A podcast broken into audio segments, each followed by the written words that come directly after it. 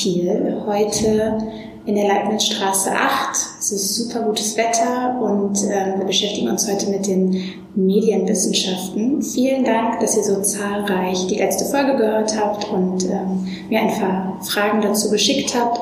Als allererstes würde ich heute mal damit starten, dass wir meine beiden Experten uns genauer anhören. Vielleicht, Willem, möchtest du anfangen? Ja, hallo. Ich bin äh, Willem Strank. Ich bin ähm, hier in der Medienwissenschaft seit mittlerweile zehn Jahren tätig und ähm, mache Studiengangskoordination und ähm, habe den Masterstudiengang Medienwissenschaft Film und Fernsehen ähm, hier aufgebaut und ähm, ja, einen Filmmusikschwerpunkt hier entwickelt und bin deshalb ja schon länger durch und durch Medienwissenschaftler, könnte man sagen. Wunderbar, vielen Dank. Dann einmal noch zu dir, Felix. Ja, hallo, ich bin äh, Felix Trautmann. Ich bin äh, wissenschaftliche Hilfskraft hier am Institut äh, für die Medienwissenschaft und äh, studiere mittlerweile im fünften Mastersemester. Ähm, geht also langsam auf die Masterarbeit zu. Ähm, ich habe vorher einen Bachelor in äh, Magdeburg studiert an der Otto von Guericke Universität in Medienbildung und studiere jetzt auch im Zwei-Fächer-Master Medienwissenschaften und Pädagogik. Super, danke. Ja, heute ist irgendwie eine ganz neue Situation. A, bin ich das erste Mal zu zwei, also mit zwei Experten und B, sitze ich das erste Mal zwei Männern gegenüber. Normalerweise hatte ich immer noch irgendwo weibliche Unterstützung. Aber um weiter in der Thematik voranzukommen, würde ich gerne mal dich fragen, Willem, was verstehen wir überhaupt unter Medienwissenschaften und was hier speziell in Kiel mit der Konzentration auf Film und Fernsehen? Also Medienwissenschaft ist ein extrem breiter Begriff, wenn man sich so die ganzen Studiengänge in Deutschland anschaut und auch darüber hinaus, also im Ausland, Media Studies dann zum Beispiel im englischsprachigen Bereich sich anschaut, der sehr weit reichen kann in der Definition des Mediums. Also eigentlich hängt alles daran, was ich als Medium begreife. Und das kann also gehen von einem Buch, also selbst Buchwissenschaftler könnten sagen, ich bin ein Medienwissenschaftler und genauso könnten Literaturwissenschaftler Literaturwissenschaftlerinnen sagen, ich bin eine Medienwissenschaftlerin. Ähm, und insgesamt haben wir aber in ähm, Kiel einen starken Fokus auf Film und Fernsehen, weil wir uns den audiovisuellen Medien widmen. Film und Fernsehen sind ja die beiden traditionellen, die beiden historisch ausgeprägtesten audiovisuellen Medien und deshalb fangen wir da grundständig an zu forschen und ähm, ja, strecken von da aus die Fühler aus in alles, was jetzt heutzutage in den letzten 20 Jahren ungefähr noch dazugekommen ist an neuen audiovisuellen Medien. Was würdet ihr denn sagen, macht das Fach für euch besonders attraktiv oder hat es hat dazu geführt, dass du vielleicht auch, Felix, äh, das hier studieren wolltest? Genau, also ich ähm, habe mich in meinem Bachelorstudium vor allem mit äh, den pädagogischen Perspektiven auf äh, neue Medien befasst und habe dadurch auch so einen Interessenschwerpunkt entwickelt, der vor allem auf ähm, die gesellschaftlichen Aspekte von neuen Medien geht. Also da fallen dann Begriffe ein wie Mediensozialisation, also was machen Medien eigentlich mit den Zuschauenden und ähm, dabei gilt natürlich immer zu beachten, dass ähm, Medien und Gesellschaft ja immer in einem gewissen Wechselspiel bestehen. Also Gesellschaft, äh, Medien prägen Gesellschaften mit, genauso wie natürlich gesellschaftliche Strukturen oder äh, Umbrüche eben auch in Medien verarbeitet werden. Und ich glaube, ähm, dass das so für mich die, die größte Faszination immer schon ausgemacht hat, dass eben äh, Filme nicht nur äh, oder Film, Fernsehen, Literatur genauso eben äh, ein reines Unterhaltungsmedium ist, sondern eben durch den Aspekt der Unterhaltung immer auch einen gewissen Mehrwert mitbringt für die Zuschauenden. Ja, sehr schön. Was ist bei dir? Ja, ich denke auch, also für mich ist auch gerade dieser gesellschaftliche Aspekt sehr wichtig und ich denke, dass Medien auch sehr stark ähm, unsere Identität prägen. Also vieles von unserem Wissen beispielsweise haben wir aus Medien. Also Länder, in denen wir nie gewesen sind, kennen wir nur durch Medien. Ähm, bestimmte Umstände, ähm, die wir selber nie erfahren haben, kennen wir durch Medien. Und Medien ermöglichen sozusagen dadurch überhaupt unser Wissen zu erweitern und unsere ähm, Erfahrungen auch ähm, in Bereiche auszudehnen, die wir gar nicht selber gemacht haben, sondern die sozusagen andere für uns gemacht haben, stellvertretend. Ähm, weshalb wir natürlich immer hinterfragen müssen, wie der Informationsgehalt dieser Medien ist. Also sind das zuverlässige Medien, sind das vertrauenswürdige Medien, sind das Medien, die mit ihrem äh, moralischen, ähm, ja, mit ihrem moralischen Anspruch vernünftig umgehen, sind das Medien, die uns informieren und nicht desinformieren. Und gerade das finde ich auch heutzutage insbesondere natürlich interessant. Ähm, wie gehen Medien mit ihrer gesellschaftlichen Verantwortung um? Also wie prägen uns Filme, was unser Frauenbild beispielsweise angeht, wie prägen uns Filme, was unser ähm, Konzept von ähm, Gesellschaft überhaupt angeht, von Regierung und so weiter. Und ähm, wie, werden wir, wie fallen wir sozusagen auch darauf rein, wenn wir jetzt nicht kritisch und ähm, reflektiert mit Medien umgehen, was Medien uns alles so verkaufen möchten. Du, Felix, bist ja, wie du ja schon gesagt hast, im fünften Semester. Ich finde es immer ganz spannend, was man schon im Studium forschen konnte. Vielleicht magst du uns ein bisschen erzählen, wo du Schwerpunkte hattest, wozu du schon forschen durftest. Und äh, du bist ja auch Hiwi. Vielleicht kannst du da kurz abstecken, ob du dadurch mehr Möglichkeiten hast oder wo da vielleicht dann auch, wenn du mehr Möglichkeiten hast, wo da die Grenzen sind. Also was könnten Studierende schon machen, was kannst du extra noch on top machen? Mhm. Also grundsätzlich für Studierende ähm, besteht ja immer die Möglichkeit und Voraussetzung auch, Abschlussarbeiten äh, sowieso zu verfassen, aber eben auch äh, Hausarbeiten oder äh, Klausuren für die jeweiligen äh, Seminare, die belegt werden. Und ich habe da, ähm, wie schon gesagt, vor allem einen gesellschaftlichen Schwerpunkt gelegt, habe mich zum Beispiel mit der äh, weißen amerikanischen Unterschicht, äh, dem sogenannten White Trash, befasst, auch bei Willem, und ähm, habe da zum Beispiel ähm, mir angeschaut, wie wird die repräsentiert, was können wir da vielleicht als Zuschauende, die eben aus äh, einem anderen Kreis kommen, eben, äh, wie in meinem Fall aus, aus Deutschland kommen und diese, diese Perspektive so gar nicht kennen, ähm, was können wir da vielleicht daraus lernen, was lernen wir auch äh, nicht über die Gesellschaft an sich, sondern über den Blick von außen auf, auf diese bestimmte Gesellschaftsschicht. Ähm, zusätzlich habe ich mich noch mit dem einen oder anderen Genre befasst, zum Beispiel mit dem Road Movie, der ja auch äh, an sich schon ähm, als Genre gewisse, gewisse Implikationen mitbringt, die ähm, im Bereich der, wie Willem schon sagte, zum Beispiel auch Identitätsbildung äh, ganz spannend sind. Und ähm, ich glaube, dass meine, äh, meine Tätigkeit als wissenschaftliche Hilfskraft dabei nochmal ähm, wesentlich mehr Möglichkeiten bietet, einfach weil ich äh, nochmal expliziter mitbekomme, wo eigentlich die ähm, Forschungsschwerpunkte der Dozierenden liegen und dadurch ähm, ich eben auch die Möglichkeit habe, zum Beispiel im Bereich der ähm, Filmmusikforschung ähm, auch Erfahrungen zu sammeln, die so regulär im Studium vielleicht nicht unbedingt möglich wären, die aber sicherlich, wenn, ähm, wenn das Interesse erstmal geweckt sind, eben auch in, ähm, in diesen ähm, Abschluss oder in der Abschlussarbeit oder in, in Hausarbeiten eben eingebracht werden können. Ähm, genau diese äh, doch relativ große Vielfalt des Faches macht es da dann eigentlich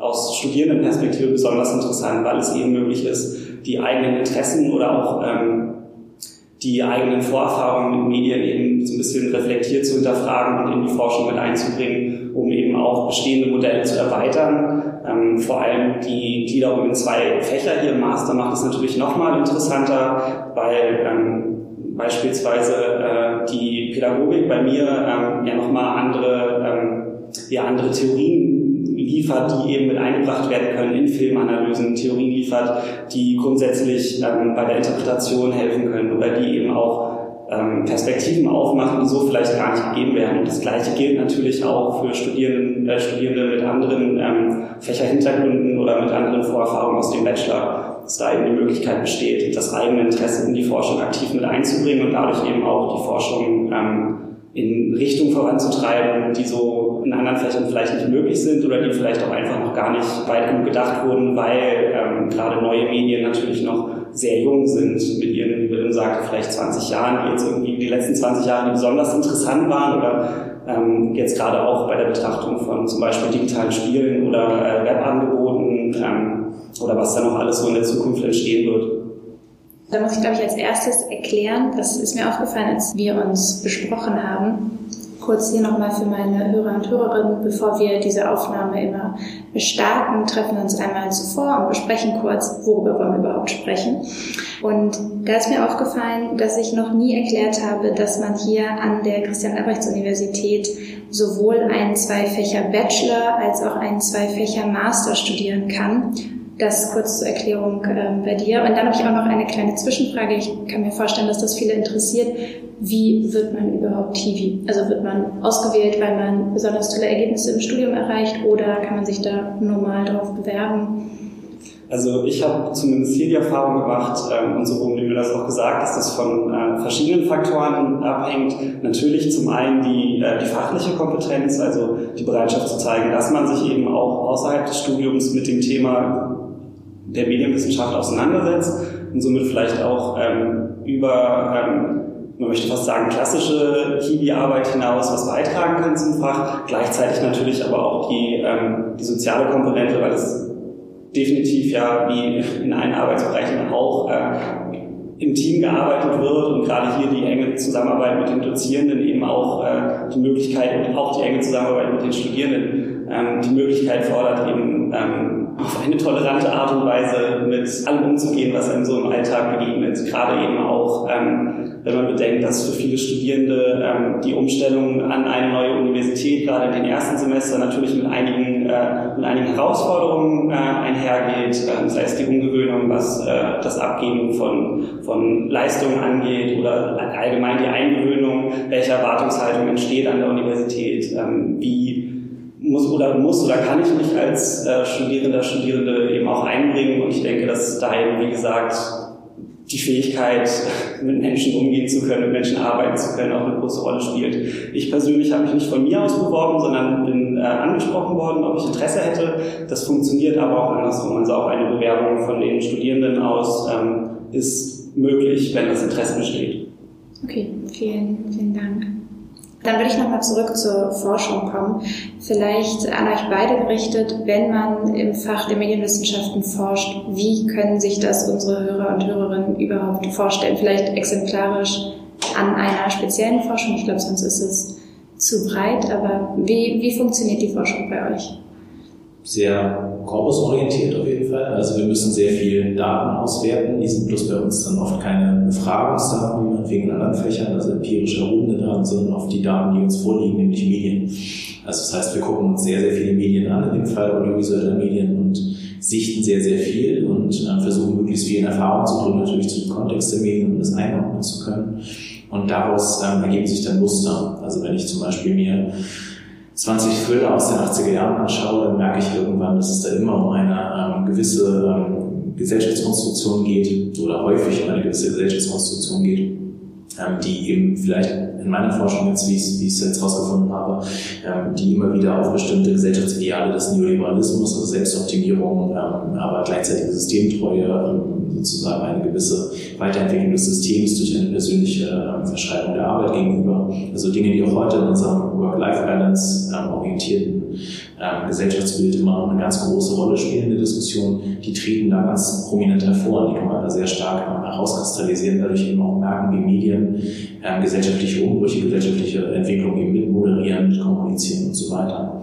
Und so gehen wir dann vor. Also wir schauen uns tatsächlich einfach erstmal die Medien selber an und versuchen daraus zu sehen, was es da ähm, gibt.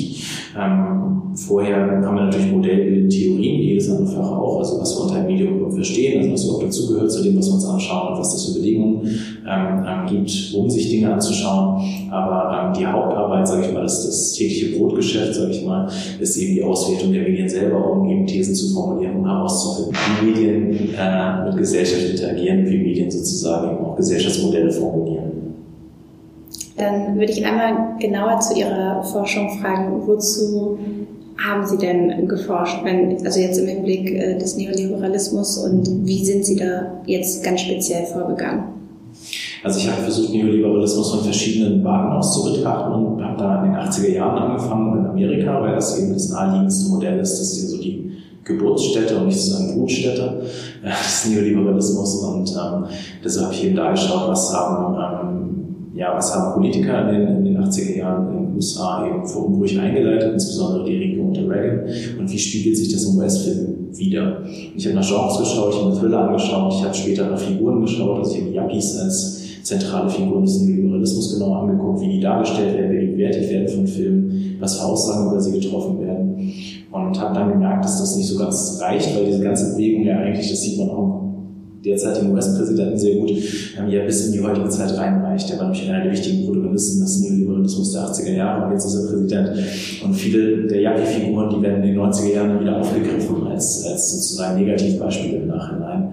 Ähm, und in Deutschland gab es dann ähnliche Entwicklung, wie es in deutschen Filmen eben gab. Also habe ich gemerkt, okay, da muss man auch noch weiter schauen. Das heißt, kurz gesagt, das Projekt wurde immer größer von diesem ursprünglichen Anknüpfungspunkt aus. Und ich habe jetzt gemerkt, dass es eigentlich eine kontinuierliche Bewegung gibt, sowohl politisch als auch soziologisch, wenn man so will, gesellschaftlich, ähm, von Anfang der 80er Jahre bis heute, die sich sehr, sehr gut auch in Medien nachvollziehen lässt. Und zwar insbesondere in audiovisuellen Medien und ganz besonders eben im Film bestimmter Länder. Ja, sehr spannend. Jetzt, wenn ich das so höre und auch wenn ich nochmal an deine Erläuterung mit den zwei Fächern denke, dann würde ich jetzt mal provokant sagen, dass doch Medienwissenschaften immer auch interdisziplinär forschen müssen, oder? Also ich glaube, sie müssen es nicht immer, aber es tut ihnen immer sehr gut. Also ich glaube, das ist tatsächlich mal eine sehr gute Option. Also es gibt natürlich auch viel medienwissenschaftliche Forschung, die erstmal in der Medienwissenschaft selber bleibt. Ne? Also wenn ich jetzt zum Beispiel so etwas wie Genreforschung betreibe, muss ich zunächst mal nicht interdisziplinär arbeiten. Aber es bietet sich an. Also es bietet sich an, im nächsten Schritt dann zu gucken, sind das nicht weitere Phänomene, die nicht nur auf Film und Fernsehen sozusagen ausgerichtet sind, sondern vielleicht darüber hinaus auch existieren. Aber da kommen wir ganz zum Anfang des, des Gesprächs eigentlich zurück. Ne? Also es kommt immer darauf an, was man als Medium definiert. Und wenn man Medium sehr weit definiert, einen sehr großen Begriff von Medium annimmt, dann ist ja auch eigentlich fast alles Gegenstand der Medienwissenschaft. Genau, jetzt habe ich eine Frage noch zur, zur Anwendung. Wenn ich mir jetzt vorstelle, wenn ich mir naturwissenschaftliche Forschung angucke, dann kann man, glaube ich, sehr schnell sehen, okay, die Forschung wird zu dem und dem Ergebnis kommen, daraus werden die und die Fortschritte wahrscheinlich erlangt werden. Wie kann ich mir das im Fach der Medienwissenschaften vorstellen? Wenn hier eine Forschung beendet ist, was wird es quasi für die, äh, für die Allgemeinheit für Auswirkungen haben? Verschiedene, also es gibt tatsächlich ähm, Studien, die natürlich etwas näher an der ja, Gegenwart sind, also näher an unsere Alltagsrealität, die sich beispielsweise mit ähm, Medien beschäftigen, interdisziplinären Richtungen, digitale Medien, also was, was Felix vorhin erwähnt hat, äh, was für Bildungskonzepte ähm, haben mit Medien zu tun, wie können wir unsere Kinder besser auf Medien vorbereiten. Also das ist ja nicht nur eine medienpädagogische Fragestellung, sondern auch eine medienwissenschaftliche Fragestellung, weil wir uns ja auch mit Medienkompetenz auseinandersetzen und solchen Fragen dadurch eben auch eine Brücke in Bildungsinstitutionen schlagen, wie Schule und so weiter. Und ähm, das wäre sozusagen eine ganz konkrete, angewandte Medienwissenschaft, wenn ich das mal so nennen möchte. Und es gibt aber natürlich auch so eine Art historische Medienwissenschaft, die einfach auch zur Bewahrung des Kulturgutes dient. Also Film ist ja ein Medium, das dem das Aussterben oft immer wieder ähm, prophezeit wird. Und auch wenn Serien gerade einen großen Boom haben, kann es sein, dass in 20 Jahren diese ganzen Serien, die jetzt gerade diesen großen Boom haben, als kulturelle Artefakte gelobt und ähm, ausgezeichnet werden, kein Mensch mehr kennt. Deshalb haben wir auch natürlich eine große Archivierungsaufgabe, wie alle Kulturwissenschaften, ähm, eben tatsächlich auch dafür zu sorgen, dass diese Dinge erhalten bleiben, dass die ähm, sortiert bleiben, dass ihre Zusammenhänge bestehen bleiben, dass eben die Verbindung zu den äh, gesellschaftlichen Entwicklungen offen liegt. Also dass quasi diese historische Komponente der Medienwissenschaft auch eine größere Rolle spielt, als man vielleicht auf den ersten Blick denken würde, als ein Ergebnis der Forschung. Also gibt es bei eurer Forschung? Stoßt ihr da auf Problematiken? Also ich würde sagen, aus meiner bisherigen Podcast-Erfahrung gibt es immer Problematiken in der Forschung oder kann es immer auch zu Problematiken kommen. Wie, wie sieht es da bei euch aus? Was wäre so ein, typische, ein typisches Problem, worauf man stoßen könnte? Ähm, ich würde jetzt in erster Linie, glaube ich, mal von sehr klassischen Dingen ausgehen, die vielleicht grundsätzlich in, der, äh, in den Geisteswissenschaften ähm, problematisch sind. Da geht es denn ähm, um äh, objektive oder möglichst objektive äh, Perspektiven, da geht es um eine gewisse Befangenheit der, der Forschenden selbst, aber ähm, was vor allem bei uns häufig auch deutlich wird, ist äh, Verfügbarkeit und Verständnis. Also wir gehen davon aus, dass wir natürlich versuchen, uns mit möglichst breit gefächerten Medienangeboten zu beschäftigen, aber es gibt ja bestimmte, bestimmte Hürden wie Sprachbarrieren, die verhindern, dass bestimmte äh, Medien eben auch in, den, in der äh, aktuellen Forschung so aufgegriffen werden können, wie sie aufgegriffen werden sollten. Ich denke da an äh, internationales Kino. Natürlich gibt es äh, das amerikanische Kino oder den amerikanischen Film auf der einen Seite, aber was zum Beispiel mit dem äh, asiatischen Raum ist, wie viel äh, auch dazu, wie Willem gerade schon sagte, auch aus historischer Sicht beigetragen wurde. Das sind, da entstehen teilweise so viele, so viele Lücken, auch das äh, nigerianische Kino zum Beispiel, was wir relativ häufig ähm, auch als Beispiel genau dieser Problematik im Studium besprechen, was halt ähm, teilweise ähm, Entwicklungen mitgemacht hat, die wir äh, erst nach und nach anfangen können zu begreifen, weil eben die Sprachbarriere und die Verfügbarkeit verhindert hat, dass sie überhaupt als, äh, als Gegenstand der Forschung irgendwie stattfinden können. Und ähm, dass genau diese Perspektive auf Medien immer auch von den Forschenden selbst abhängig ist und damit eben auch vom, vom, von Sprachkenntnissen und von ähm, ja, von der, von der Distributionsstruktur abhängig sind. Das merken wir zum Beispiel auch, wenn wir uns äh, mit äh, Seminarthemen beschäftigen, dass natürlich immer die Frage der Verfügbarkeit eine Rolle spielt, dass natürlich auch ähm, Filme aus den 20ern oder 30ern in Deutschland wesentlich schwieriger zu bekommen sind, weil sie zum Beispiel vernichtet wurden. Also es gibt zumindest aus meiner Sicht, ähm, gerade was diese, was diese Verfügbarkeit angeht, große Probleme. Oder große, nicht Probleme, Hindernisse vielleicht.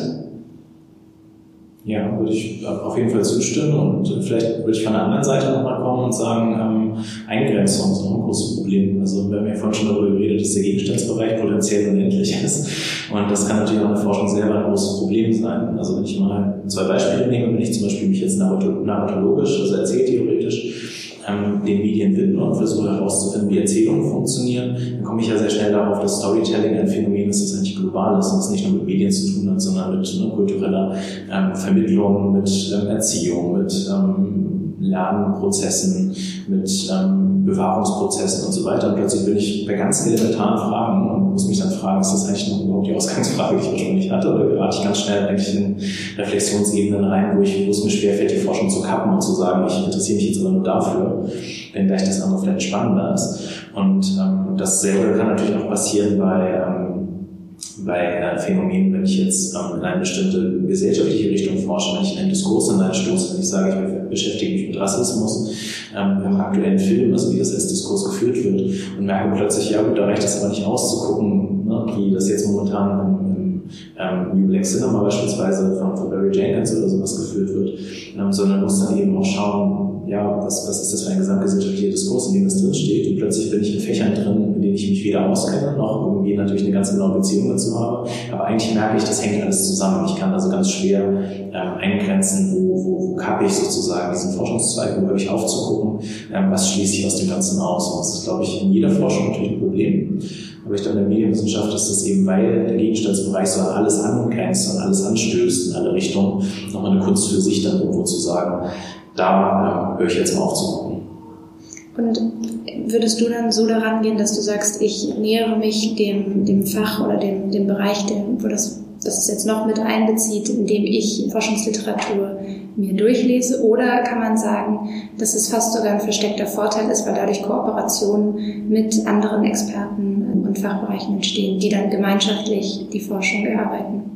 Es kann beides sein. Also wenn ich jemandem erklären soll, was Medienwissenschaft macht und was Medienwissenschaft leistet, dann kann es ja auch ein Nachteil sein, weil viele dann sagen, ja, macht ihr jetzt alles oder macht ihr jetzt nichts? Und das kann natürlich irgendwie dann schwer sein, das einzugrenzen. Deshalb finde ich das in Kiel auch sehr gut und sehr gelungen, dass wir jetzt sagen, okay, wir machen jetzt mal Film und Fernsehen. Das ist sozusagen die Grundlage. Und von da aus kann man dann eben über die Grenzen hinaus gucken, ins Digitale oder eben andere Medien rein und so weiter. Ähm, weil man ja irgendwo ein einen Kern haben aus dem Zentrum. Es gibt ja viele Studiengänge, die auch sagen, wir machen, wir machen alles, wir machen Medien und Kommunikation. Und da ist natürlich das Profil dann wirklich sehr, sehr vage und sehr schwierig, irgendwie eine Abgrenzung zu finden. Umgekehrt finde ich es aber schön von dieser ähm, starken Position, also von dieser Eingrenzung, die man jetzt getroffen hat, über die Medien meinetwegen, ähm, dann wiederum sehr stark interdisziplinär zu arbeiten, also interdisziplinäre Tagungen äh, anzustreben, Forschungskooperativen ähm, äh, Forschungskooperationen ähm, zu starten und durchzuführen und eben dann auch also man merkt es eigentlich bei jedem Thema, wenn man jetzt anschaut zu einem Thema, was gibt es für Literatur, was liegt vor, dann ist das wenigste aus dem ganz eigenen Bereich. Also man schaut zu einem Filmthema und recherchiert und sagt, ja, es gibt zwei filmwissenschaftliche Aufsätze. Und dann gibt es aber zu denselben Filmen halt drei soziologische Aufsätze und es gibt irgendwie ähm, zwei, ähm, die so aus dem Kernbereich der Gender Studies kommen. Da gibt es irgendwie vier Aufsätze, die irgendwie nochmal ähm, das Ganze ganz anders aufziehen und eher so eine ähm, ja, postcolonial, ähm, anglistische Perspektive darauf haben oder sowas. Und plötzlich ist man in so so, in so einem interdisziplinären Feld drin, ohne dass man sich versehen hat und ist trotzdem noch bei seinem eigenen Gegenstand. Und das kann natürlich auch einen ganz großen Charme haben. Die Erfahrung habe ich jetzt erst in meiner Bachelorarbeit äh, gehabt, dass ich zu der Verfilmung von Emil und die Detektive von 1931 geforscht habe und eigentlich fast ausschließlich Literatur aus der Germanistik und dann auch mal aus der Geschichte angetroffen habe und ich glaube ein einziges Werk äh, gefunden habe, wo sich ein medienwissenschaftlicher Zugang finden lassen konnte. Äh, von daher war das auch eher, äh, eher interdisziplinär und tatsächlich auch irgendwo ein Stück schwierig dann auch. Aber jetzt im Hinblick auf die neuen Medien vielleicht die nächste Frage. Wird sich der Studiengang irgendwie verschieben oder verändern, wenn man auf Phänomene wie, obwohl Phänomen ist es vielleicht nicht mehr ganz so, YouTube ist ja schon seit Jahren da, aber Vlogging und Co.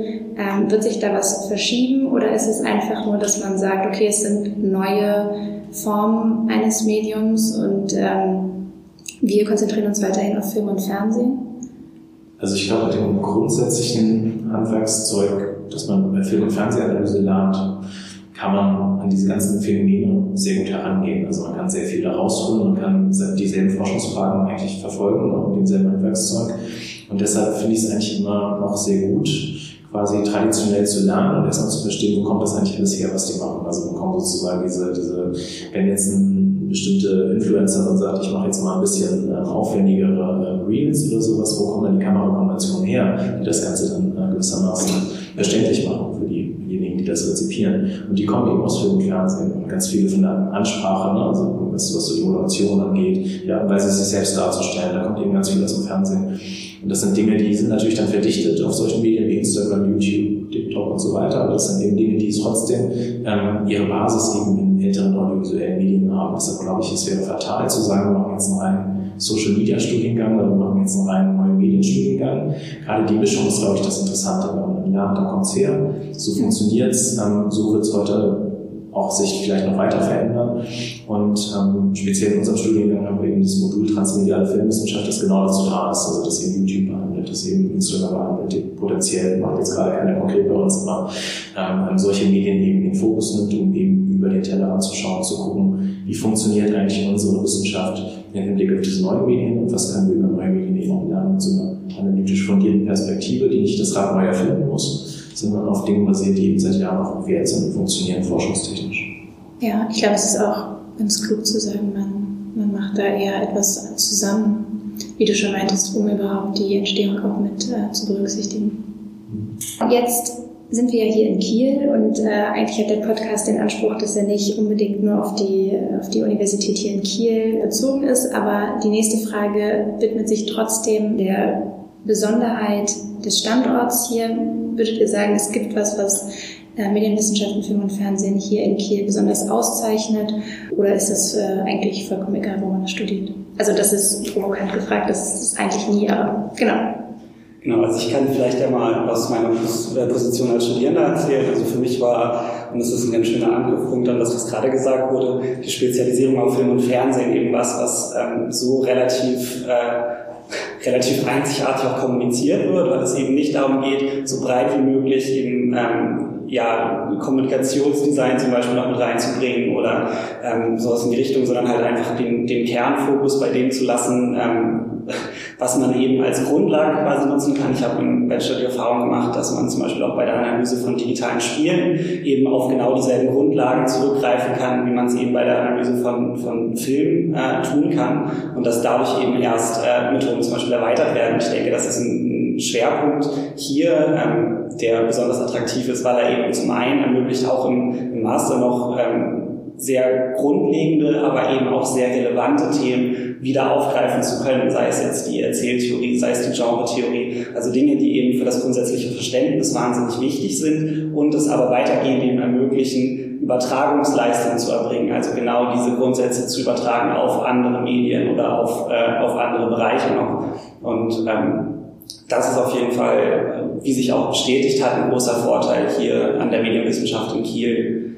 Ähm, zusätzlich zu der Zwei-Fächer-Gestaltung, die natürlich jetzt auch schon häufiger erwähnt wurde, die aber eben nochmal eine ganz andere Möglichkeit bietet, sich mit Medienwissenschaften auseinanderzusetzen, dadurch, dass man eben ähm, einen, aus, von unterschiedlichen Studierenden eben unterschiedliche Zwei-Fächer-Kombinationen mit reinbekommt und eben auch zum Beispiel die äh, Perspektive eines Skandinavis Journalistik-Studierenden mit einbringen kann, die so natürlich eigentlich gar nicht, oder was heißt natürlich, aber in den meisten Fällen eigentlich gar nicht relevant ähm, wäre, weil die Perspektive überhaupt erstmal fehlt in anderen Studiengängen. Und das ähm, hat sich im Vorfeld auf jeden Fall sehr, ähm, sehr positiv angehört und wie gesagt, das konnte bis jetzt auch vollends bestätigt werden, dass das eben ein Vorteil ist, der so meines Wissens nach ähm, in Kiel einzigartig ist.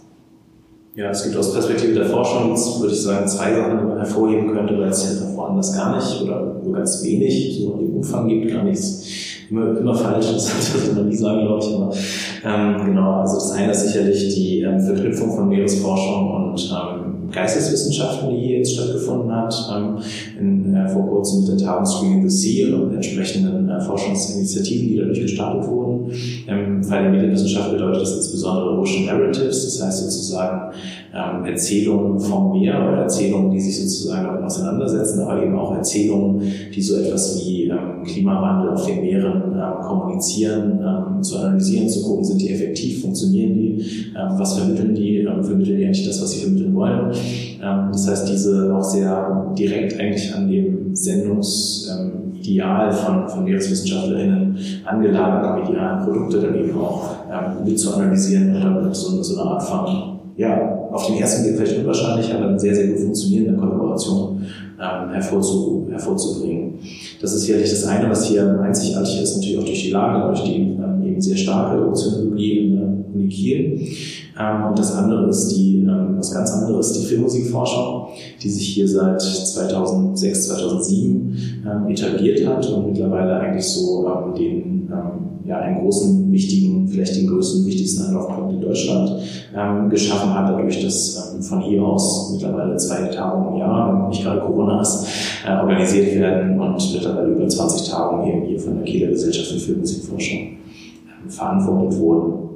Und ähm, das ist etwas, was es ja noch nicht als eigenes äh, Studienfach, abgesehen von praktischen Studiengängen und sowas gibt. Und deshalb hat sich hier damals eben eine interdisziplinäre Zusammenarbeit ähm, etabliert, die mittlerweile in einer international besetzte Gesellschaft gebündelt ist, die ähm, auch international mittlerweile bekannt ist.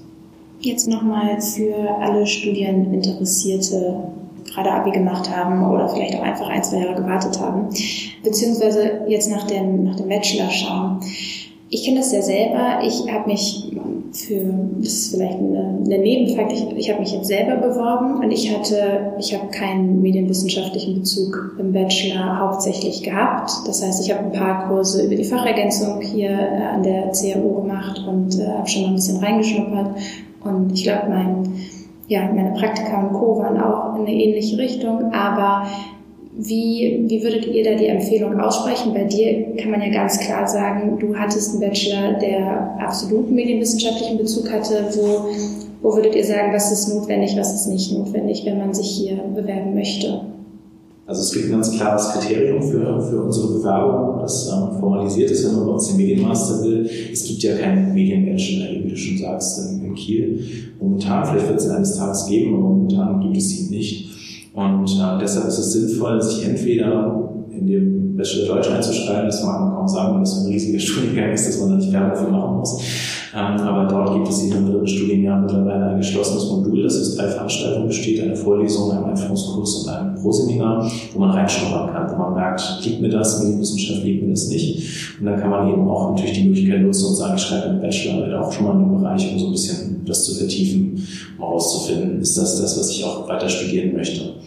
Das zweite ist eben, wenn man ein anderes Fach wählen möchte, dann wird man keineswegs ausgeschlossen, sondern gibt es die Möglichkeit, die entsprechende Fachergänzung zu belegen und fast dieselben Kurse dann eben auch zu belegen. Ähm, und dann eben ebenso auch als Seminaristin oder als Analyst oder als ähm, äh, Politikwissenschaftlerin, ne? also dann tatsächlich eben in diese ähm, über diese Fahrergänze eben hineinzuschnuppern und mitzukriegen, wie wir so arbeiten, wie wir so argumentieren. Man kriegt dann natürlich nicht alles mit in drei Kursen, aber man kriegt so einen kleinen Einblick, so ungefähr funktioniert das hilft erstens bei der Entscheidung, glaube ich, ob man das wirklich machen will. Das ist, glaube ich, ganz gut, im Vorab schon mal sowas zu machen. In einigen Kursen sitzt man auch mit Masterstudierenden schon zusammen, die einem dann ja auch Auskunft geben können, wie das so läuft.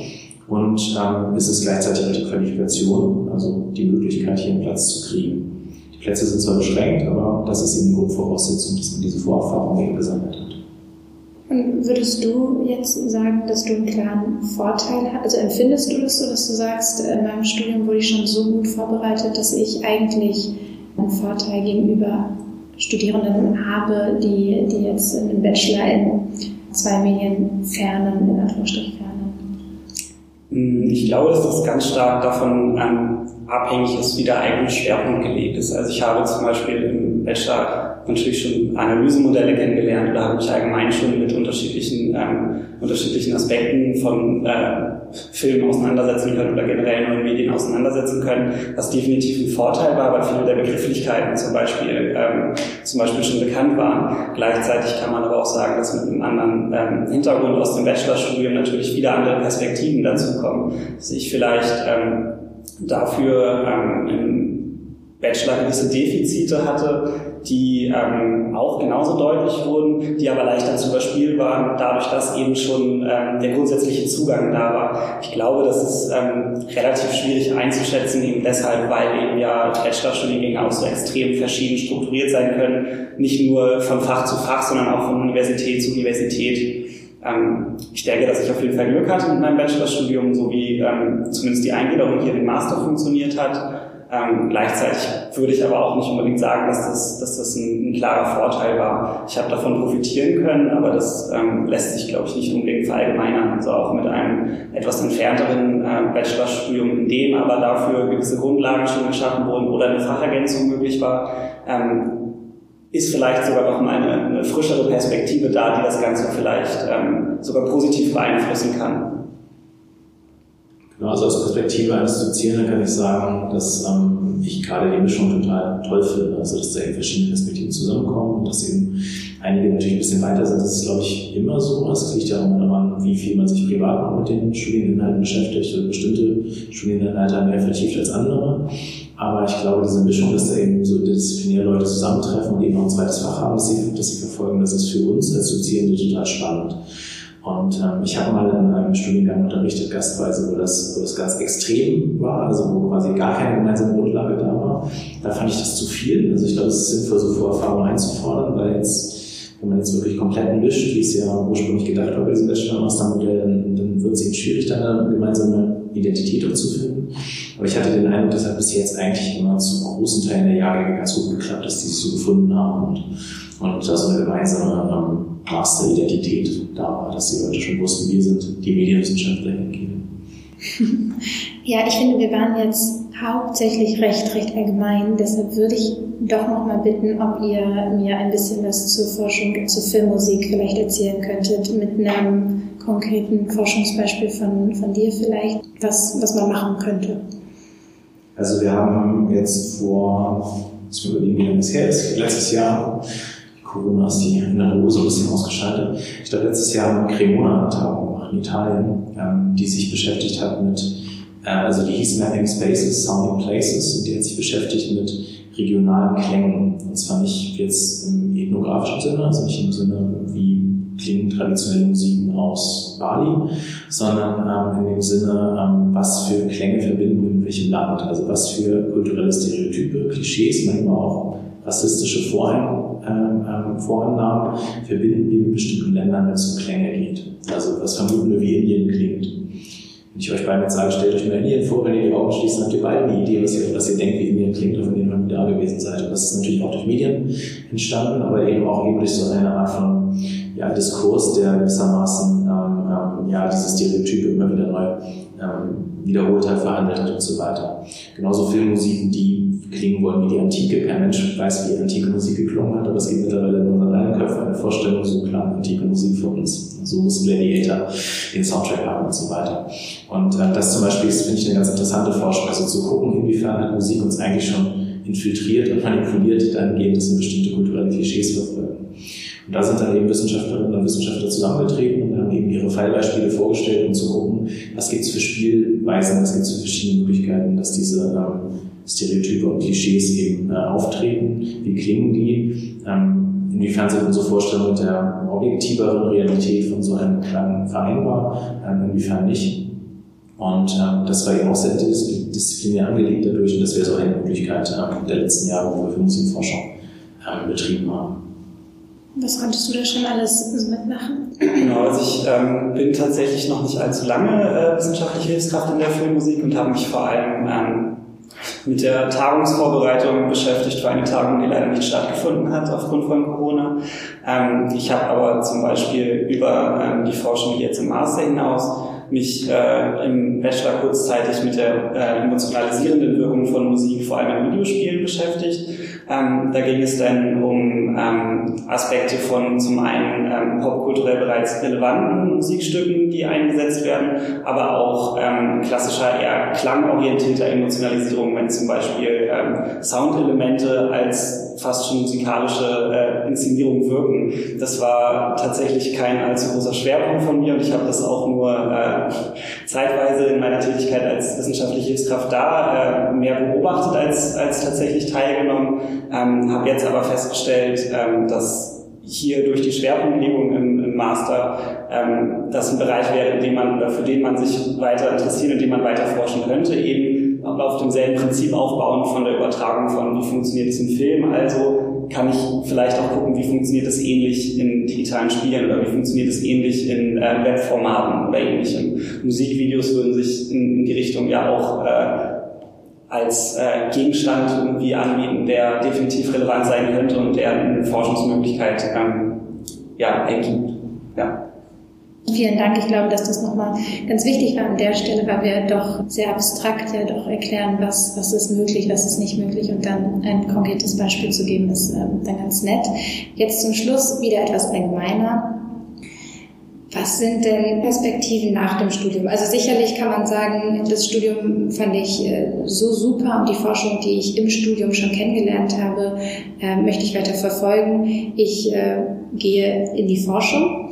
Aber man kann ja, und ich glaube fast, vielleicht lehne ich mich zu weit aus dem Fenster, aber ich glaube, das ist wahrscheinlich die gängigere oder der, der gängigere Weg zu sagen, ich äh, gehe nicht in die Forschung, sondern ähm, ich gehe in ein gewisses Berufsfeld. Und da war jetzt die Frage, gibt es konkrete Beispiele von Studenten oder Studentinnen, die hier ihr Studium abgeschlossen haben, was aus denen geworden ist? Oder was sind auch Qualifikationen, die man einfach hier erlangt? Ich denke, wir können auf jeden Fall nach der Folge sagen, dass man einen wesentlich geschärfteren und kritischeren Blick im Hinblick auf Medien gewinnen kann in dem Studium. Aber was darüber hinaus kommt noch äh, dazu, was mich für einen späteren Beruf auszeichnet?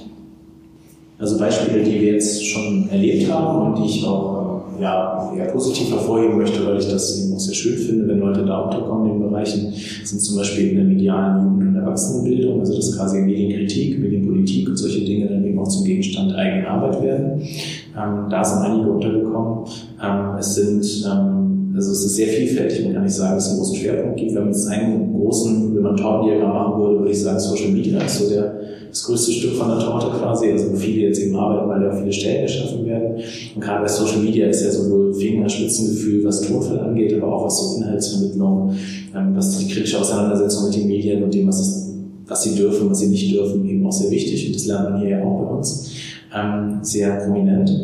Hm, hängt, glaube ich, zusammen damit.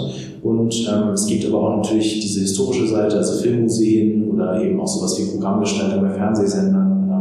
Also so redaktionelle ähm, ähm, Jobs und sowas in der Richtung ähm, gibt es Leute von uns, die da gelandet sind. Es gibt etliche, die in der Werbung gelandet sind, wo eben auch das kritisch hinterfragen. Ne? Also transportiere ich dir jetzt vielleicht irgendein Stereotyp mit ne? oder habe ich da vielleicht ein merkwürdiges Frauenbild in meinem Werbespot, aber merke es auf den ersten Blick gar nicht. Ne? Und dann kriege ich aber den Shitstorm und dann ist es zu spät. Ne? Also gerade da sind solche ähm, ausgebildeten Medienwissenschaftlerinnen und Medienwissenschaftler gefragt, wird die natürlich dann eben äh, das auf einen Blick sehen und sofort wissen, ah, okay, das, das geht, das geht nicht. Ähm, das sind so die Berufsfelder, die mir jetzt so direkt eingefallen werden aus den letzten Jahren, wo Leute untergekommen sind von uns, weil es ist insgesamt extrem vielfältig, wo die landen. Also ich bitte ja auch immer darum, dass diejenigen, die ich mehr begleitet habe im Studium, mich auf dem Laufenden halten, immer Bescheid sagen. Machen nicht alle, aber die, die es machen, weiß ich immer so ein bisschen Bescheid. Und ähm, es ist insgesamt sehr vielfältig, aber das waren jetzt ein paar Beispiele, die mich jetzt auch besonders ähm, beeindruckt haben, die ich besonders gelungen und schön fand in Verbindung mit dem Studium. Felix, du bist ja jetzt so gut wie am Ende deines Studiums angekommen. Hast du schon eine Idee, in welche Richtung du gehen möchtest? Ja, ich habe äh, den Vorteil und gleichzeitig das Problem, dass genau das zutrifft, was äh, jetzt gerade auch schon gesagt wurde. Also es, ist ein, äh, es bieten sich sehr, sehr viele weit gefächerte Möglichkeiten. Bei mir kommt natürlich ähm, der pädagogische Schwerpunkt noch dazu, was eben genau die, die Bereiche ermöglichen würde, die jetzt auch angesprochen wurden, also im Bereich der Erwachsenenbildung, im Bereich ähm, der, äh, ja, der Vermittlung von Medienkompetenz, also der Weitergabe des Wissens, was hier ähm, mehr oder weniger erworben werden konnte, eben mit dem Ziel, die Gesellschaft an sich in, in ihrer Medienkompetenz zu stärken, um gerade auch ähm, Rückkopplungswirkungen irgendwie deutlicher zu machen. Also was für Einflüsse haben äh, Film, Fernsehen und Videospiele auf Kinder und Jugendliche, aber auch ähm, wie gehen wir mit Werbung um, wie äh, gehen wir mit der Informationsvermittlung um, wie äh, reflektiert der Mensch an sich ähm, auch Nachrichtenbeiträge zum Beispiel oder äh, Reportagen, Dokumentation. Ähm, all das sind Bereiche, in denen halt ein gewisser, ja, ein gewisser Förderungs- oder Bildungsbedarf in der Gesellschaft auf jeden Fall vorhanden ist. Wie natürlich jetzt auch durch äh, die aktuelle Corona-Situation nochmal deutlich wurde, eben auch gerade an Schulen und äh, anderen Bildungseinrichtungen. Ähm, Gleichzeitig äh, gefällt mir das Leben an der Universität aber auch sehr gut, auch da äh, bestimmten äh, Möglichkeiten, auch das natürlich abhängig davon, wie das aktuelle Feld so aussieht. Ich glaube aber, dass je nachdem, was für zusätzliche Qualifikationen erworben wurden, also wenn ich jetzt äh, zum Beispiel durch anstehende Praktika oder ähnliches noch mehr Erfahrung sammeln kann oder eben schon äh, Erfahrung im Bachelor gesammelt habe, dass das natürlich auch nochmal einen Ausschlag geben kann. Ich habe zum Beispiel in der Veranstaltungsorganisation äh, Praktikum im Bachelor gemacht, relativ lange, was natürlich in Kombination mit der Medienwissenschaft dann äh, auch wieder neue Möglichkeiten aufmacht. Also ich denke, da ähm, ist es natürlich sinnvoll für Studierende, sich zumindest zu überlegen, in was für eine Richtung das Ganze gehen soll und das Studium dann eben zu unterstützen durch zusätzliche, ähm, zusätzliche Qualifikationen, die eben einen Einstieg in, in unterschiedliche Bereiche ermöglichen können, um den Vorteil zu haben, eben die Kenntnisse aus dem, dem Studium der Medienwissenschaft auch in anderen Bereichen vielleicht einbringen zu können. Ja, also was du zuerst gesagt hast, diese äh, kritische kritische Aufklärung von Medien, ich glaube, das ist einer, ein, ein unfassbar wichtiger Punkt, der auch in Zukunft noch wesentlich mehr gefragt sein wird. Und ich war mir gar nicht so bewusst, dass das äh, Medienwissenschaftler übernehmen und nicht, äh, dass das ausgebildete Pädagogen und Pädagoginnen dann an den Schulen eigentlich machen. Und also ist ja an, also an sich ist es ja super positiv, wenn das wenn diese Aufgabe in das Feld von ausgebildeten Medienwissenschaftler und Wissenschaftlerinnen fällt. Ich hatte dazu auch ein Seminar in der Uni tatsächlich, Digital Humanities und wie Digitalität im universitären Kontext gesehen wird und Co. Und da sind wir auch zum Schluss gekommen, an sich ist Digitalität ja inzwischen oder das digitale Leben teilweise echt verschrien, aber eigentlich bietet es so viele Vorteile, nur die Aufklärung dazu ist absolut hinten dran.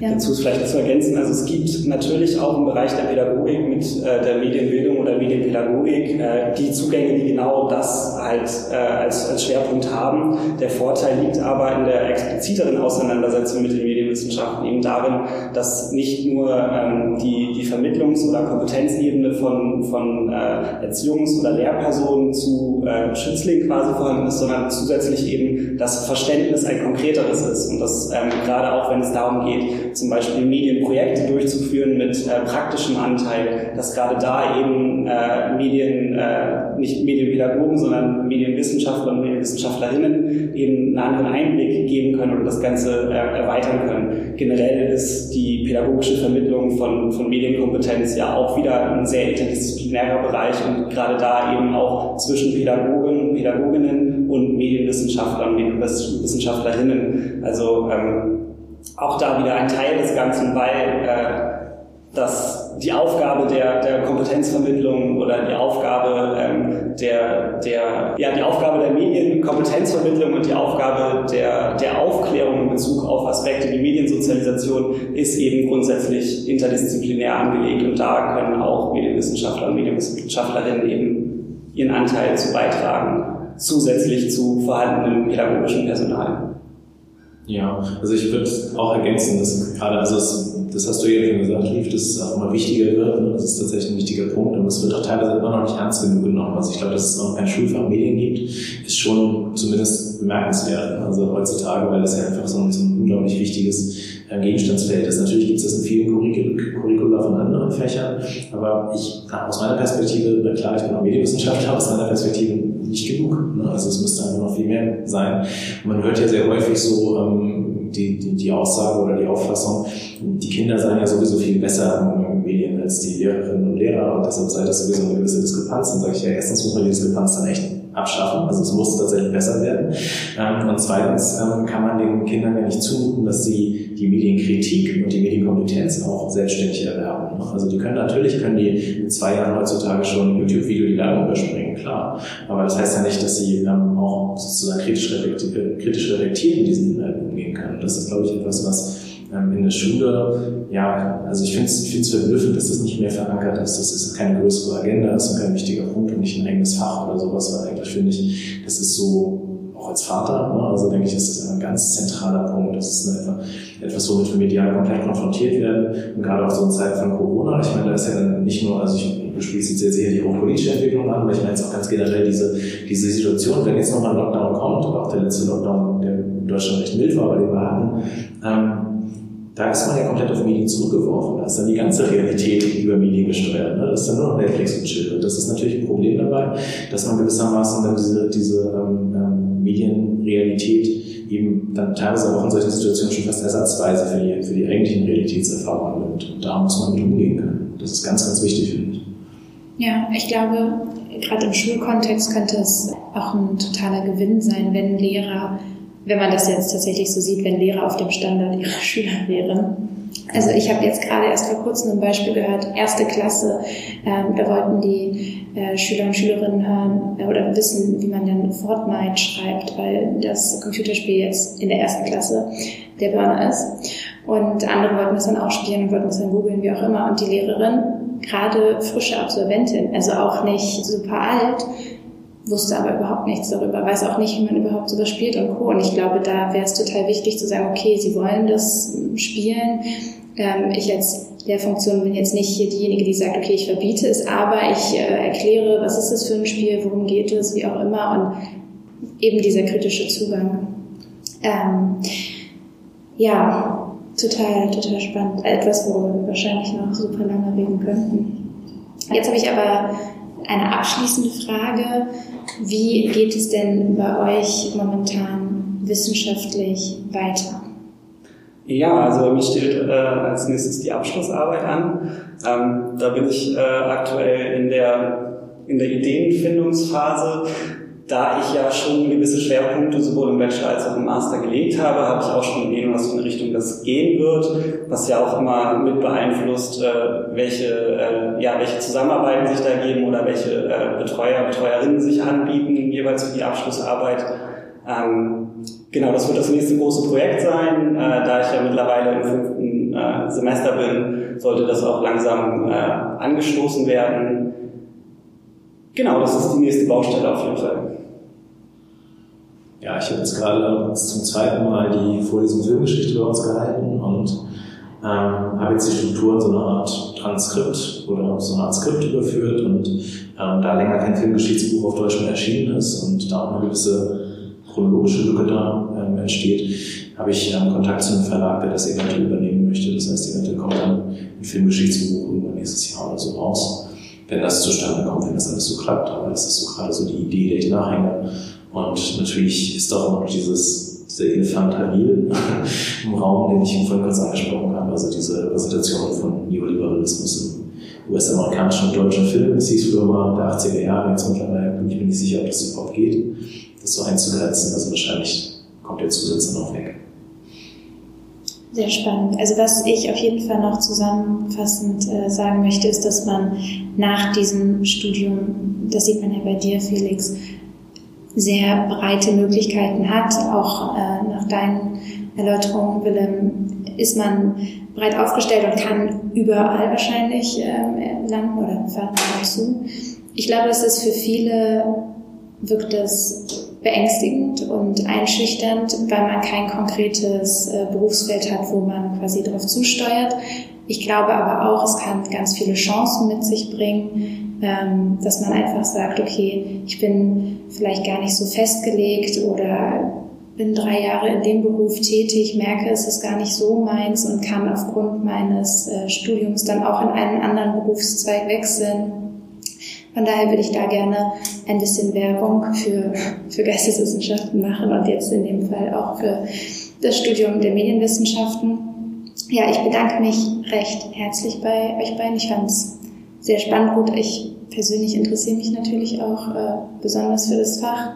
Ja, und dann kann ich nur sagen, hört euch die Folge an, fragt gerne, ihr könnt immer auch äh, die Experten kontaktieren. Ich verlinke eure Kontakte in den Show Notes. Ihr findet sie aber auch auf, den, auf der Uni-Homepage. Und dann folgt der Instagram-Seite, was steckt dahinter. Da werdet ihr wie immer ein schickes Foto äh, sehen und äh, könnt dann gucken, wer hat hier heute überhaupt gesprochen. Und wir hören uns in zwei Wochen. Tschüss. Tschüss. Tschüss.